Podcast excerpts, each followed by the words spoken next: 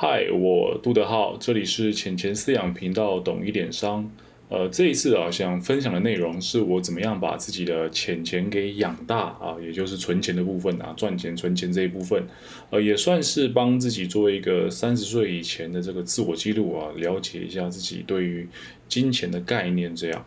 尝试整理一下哦，这个思绪啊，自己思绪思考的部分，发觉这个内容真的是有够庞杂，很难用一期大概十到二十分钟的节目体量做一个完整性的交代，所以我目前是打算啊做成上中下三集来分别闲聊一下有关于我怎么样看待金钱，怎么样节省不必要的支出啊，以及如何提升收入等等方面的这些话题。那可能会从心理啊、行销、传播或是经济各种维度来切入啊，所以可能听起来比较杂一些，还请多包涵这样。呃，另外啊是怕得罪人啊，所以先声明。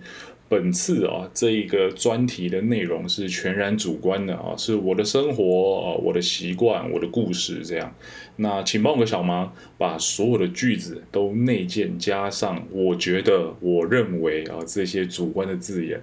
绝对不完全适用于你的生长环境或你的成长背景这样子啊。倘若你觉得今天啊，这个同整起来听起来很赞，想套用于自己的。呃，日常生活啊，或是消费策略之中的话，那就是做适度调整啊。有时候全部超过去，也不见得是最优化的策略啦。说实在，毕竟这个呃消费啊、经济啊，本来就是社会科学，不像是这种自然科学啊。你说物理、理化有全然标准啊，不会出错的公式这样。不然这个股市就变提款机了嘛，对吧？啊，只有随着这个时代啊不断调整、不断迭代啊，才能达到最好的目的性嘛，这种优胜劣汰这种概念。呃，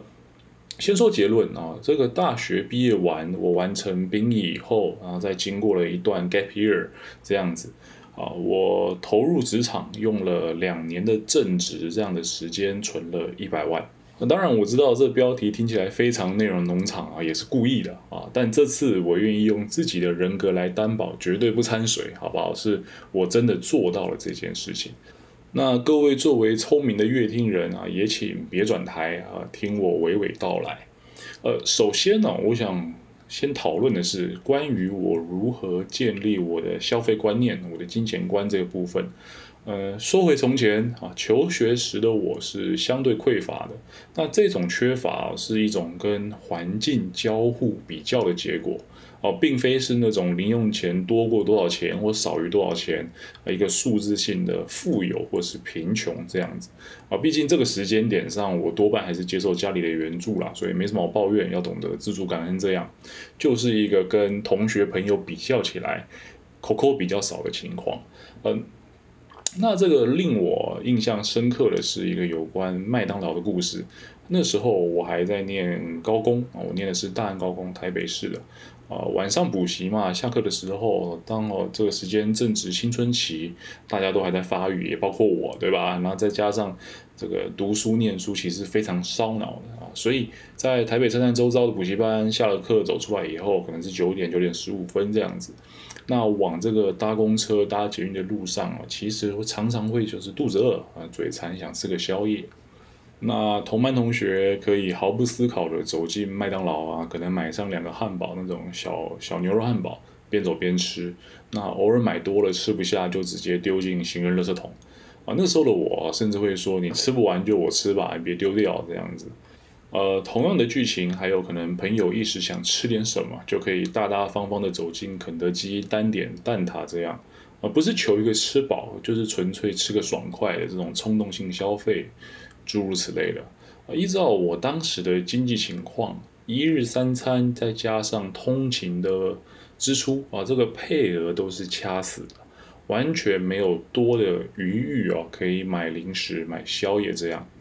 当然啦，要要吃零食也不是不行哦，就是需要挪用别一餐的这个预算来凑足这个花费的部分。如果我今晚可能想要像同学这样多吃一个汉堡，这垫垫肚子，那明天早上可能就只能喝豆浆充饥的概念。大概就是这样的剧情啊。那这样的情况啊，不论是到大学还是刚出社会服兵役，其实都差不太多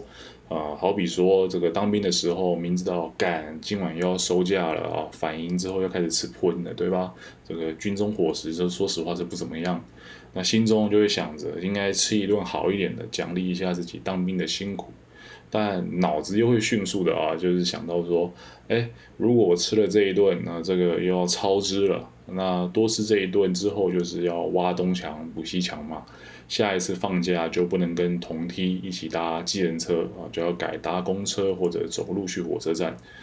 要知道，对于一个大头兵来说，没有什么东西是比放假时间更珍贵的啊。这个想一下，其实忍一忍就过去了，还是没有吃这样子。当然啦，这没有要卖惨哦，毕竟比我惨的人多的是啊。我们的韩总说过“莫忘世上苦人多”，对吧？就单纯用我的这个背景故事来架构一下我们这个框架以及概念啊，这样子的用途而已。呃，那直到现在啊，收入比较稳定了，口袋里有点抠抠了，才会比较大方的。在偶尔吃麦当劳的时候，多加点个六块鸡块，或者点个五十元的一加一小套餐，这样凑起来爽吃一波。这样就是一个单纯的小故事了啊，让你可以去理解一下，我是从什么样的情况开始去思考对于金钱的概念。这这三五年啊，有一个很夯的心理学家叫阿德勒啊，他说过一句话，就是幸福的人用童年治愈一生，但不幸的人用一生治愈童年。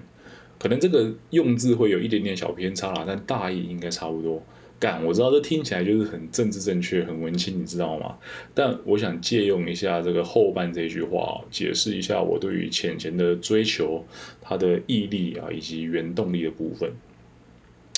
要我来解释哦，要我来解读阿德勒这句“这个不幸的人用一生治愈童年”这句话，我觉得啊，就是人会用一辈子啊去追求童年没有被满足的事物。你想想看啊，小时候啊，如果父母啊不让你看电视、打电动，你是不是长大以后就很有就有高几率啊会拿这两件事当成自己平常的休闲娱乐？对吧？或者是小时候如果没办法买玩具，那长大成人可能就是一大柜子的玩具、有公仔、玩偶收藏这个样子。更极端一点呢是啊，我听过朋友呃分享给我的，就是小时候他不能吃泡面，现在一周总要吃上五次才过瘾啊。当然我有跟他说注意一下这个健康啊，不要摄取太多这个钠盐分的部分。呃，有点牵扯到这个教育方法，还有那种补偿与抗拒的心态。我们不要走远。还是继续围绕在这个童年呐，对于金钱概念的建立之上。阿德勒的这句话：“不幸的人用一生治愈童年啊，再另外加上‘富不过三代’以及‘寒门出贵子’啊这两句俗谚啊，我确信啊，就是一个人的金钱观是在成年以前就已经确立完成了。那同整一下啊，我自己身上所经历的，我将自己对于金钱的认识啊，这个。进程归纳为几个阶段啊，它是一个串联性的阶段。首先啊，是全然的不足，这种不足哦，逼迫以及促使我去审视每一条消费的优先级以及重要程度，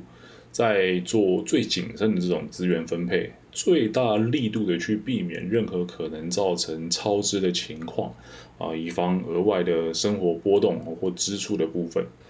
第二阶段是消费升级，这里的消费升级啊，是指每个人第一次在掌握金钱、掌握资源以后会有的反应。呃，这个阶段在我身上发生过两次比较明显的啊，第一次是，呃，还记得这个小时候有发过三千六百块的这个消费券，那那时候我就拿了其中的三百块，呃，更正三千块啊，没那么便宜，三千块的消费券去买了 Levi's 的牛仔裤。哦，还记得那时候臀部上那个皮标，真的让我觉得自己是整个潮到出水，你知道吗？我超爱那条牛仔裤。呃，第二次发生这样的情况是刚开始工作有了收入以后，在玩线上游戏。那玩着玩着，某一天脑袋一热啊，就跟别的玩家买了九千块的这个游戏套装，就是我们所谓的神装啊，穿在身上的这个角色装备这样。那是为了什么呢？其实就只是为了可以在游戏里面打雷电死其他的怪物跟玩家啊。想起来，这个当时还是走一个完全没有安全保障的这个先汇款后给装备的模式，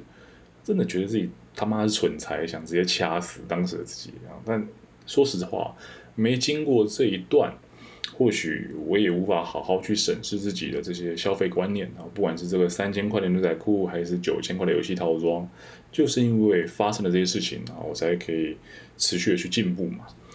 呃，最后是消费降级，那消费降级这个字眼好像是对岸传过来的用法，但我觉得蛮好的啊，你听听看，经过这个莫名的消费升级以后。每一位消费者会慢慢意识到自己的花销啊开销其实并不与自己相吻合，呃，互相搭配，这样会开始慢慢收敛自己的支出，直到找出最适合自己的这个消费模式为止。那这个消费降级啊，其实我了解完它的概念以后。我觉得称之为这个精准定位或精准消费会更加贴切一些啊。不过保持尊重啊，我们还是用消费降级这个词眼。呃，你要说举个例子好了，就是你可能刚开始工作的时候买的吃要吃蛋糕，总会要买这个长相最好的、口味最正确的。但可能过了一段时间呢，生活这个工作的压力啊，你了解一些这些收入支出的概念以后。同样是吃蛋糕，你或许啊就是会买蛋糕边来吃这种感觉。那他们两个差在哪？其实口味上没什么差，就是一个好看，一个不好看这样子。好，那这个从买完整蛋糕到吃这个蛋糕边的这个过程啊，就是所谓的消费降级。那我相信呢，一个人的这个消费等级呀。并不是只检视这个单项的支出啊，而是整体生活支出的全部总和啊。你说食衣住行娱乐啊，甚至是个人的这种谈吐言行，都是要并进的啊，不能缺一的，缺一不可的。那以各位 gentlemen 而言啊，包含我自己，这种比较错误的消费策略，就是可能猛存了一笔钱以后，然后怒买一只黑水鬼这样，有劳力士啊。但日常通勤还是公车，身上穿的还是迪卡侬，这这就这就不对了嘛啊！或者是说你咬下牙咬一牙一撑啊，买了一台 C 三百，然后结果是整车全额贷，然后接下来三餐都是泡面，呃，住宿都是雅房啊，或者说都是女生，可能就是存了一笔钱然后买了一个喜欢的包，或是多买了两串 Pandora 这样，啊，这些在我看来都是比较不适恰的一个消费策略。啊，当你要出手刷卡吃一顿饭、买一件衣服，或是买一趟旅行，啊，会觉得心痛的时候，请务必停下来，再次审视一下这一项消费与自己是否是这个相互匹配的啊！绝对不要打肿脸充胖子，你知道吗？做超额消费的时候，不会心痛的只有两种人，要么你就是富二代，全部都是刷刷刷啊，痛三小全部买下就对了。再不然，其实你就是本该心痛，但你选择性的忽略哦或遗忘了这样子。这里要讨论哦，不是因为你花不起啊，也绝非是这样的花销都是炫耀财，而是这个稍稍分摊一下这类啊会让你心痛的支出到生活中的其他领域，可以让一个人的这个日常生活有更高效、更全面性的提升。好比说刚刚提到的劳力士啊，你就买只 Apple Watch 呗，剩下的钱你拿去买股票，对吧？好比说你要买 C 三百啊，那你可能可以买 Toyota 啊，然后再把自己的租处租的离公司近一点，都是比较好的策略啊。那或许你会举手发问哦，那什么才是该属于自己啊，与自己相符合的这种适当消费？呃，在我看来。适当的消费啊，就是把钱花出去的时候，心会揪一下啊，但不至于到心痛啊。每一次的支出既不费力啊，也不必提心吊胆那说下个月要吃泡面的那种状态，就是属于你的啊，适合你的这种消费。其实总结总结说起来也没那么复杂啊，在我身上所发生的流程，就是从一开始的全然的匮乏与不足，到开始工作以后可以掌握金钱啦这种自由的这个消费升级，再到到目前为止的暂时性终点，也就是消费降级过后啊，到达一个这个精准消费的这个样子情况。好了，那呃，我不希望把一期节目做成二十五分钟、三十分钟，但是我还有很多想要分享的，所以我可能会调整调整啊，把其他内容分在中集以及下集的部分。所以到目前为止啊，就是今天的全部内容了啊，先讨论一下我个人的金钱观的部分。呃，那邀请你一同见证这个频道的成长啊，与我互动、按赞或者留个言都是最棒的回馈。我们下期见。